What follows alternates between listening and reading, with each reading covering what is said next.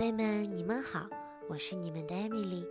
今天艾米丽要给大家讲的故事叫做《宝宝医学院》。在宝宝医学院里，有一只可爱的小熊猫，叫做彼得。今天就由彼得给大家讲故事，我们一起来听一听吧。最近，大人们很害怕一个叫做冠状病毒的坏家伙。电视里的叔叔阿姨一提到他，眉毛就都皱起来了。爸爸妈妈们被他吓得只好出门戴口罩。那么，冠状病毒到底是个什么怪物？这么厉害？其实，它是一个非常小、非常小的家伙，它比一颗盐还要小一万倍。在电子显微镜下可以看到，它的表面有许多的凸起，像皇冠一样，所以呀，人们叫它冠状病毒。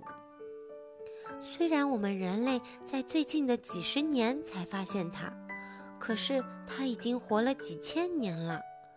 冠状病毒其实一直存在于我们的身边，但是呀。也别被它可外可爱的外表给蒙蔽了，它其实是个凶狠的家伙。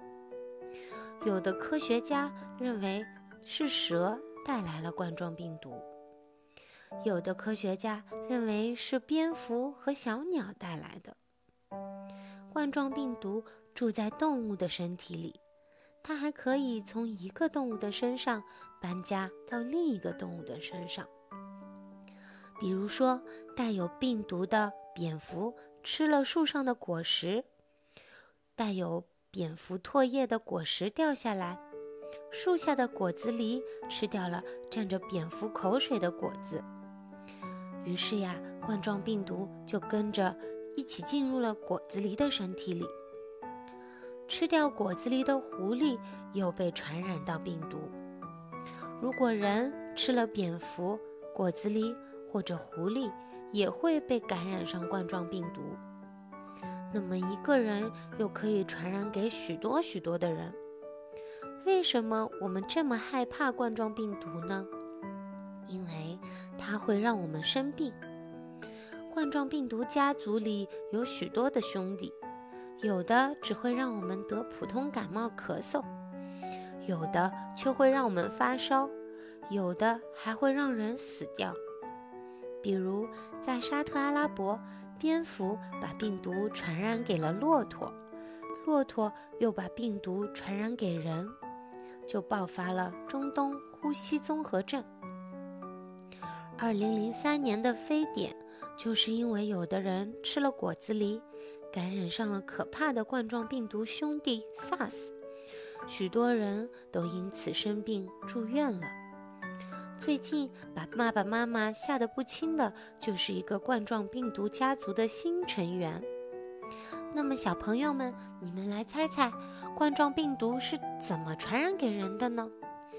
下面有三个选项，你们来选选看吧。A 是和小狗玩游戏，B 是看小鸟，C 是吃掉感染病毒的蝙蝠。你们答出来了吗？正确答案其实是 C，吃掉有病毒的蝙蝠。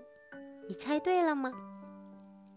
那么第二个问题是，你觉得吃掉蝙蝠这件事情是对的吗？选择 A 是对的，选择 B 是错的，选择 C 是非常非常错误的。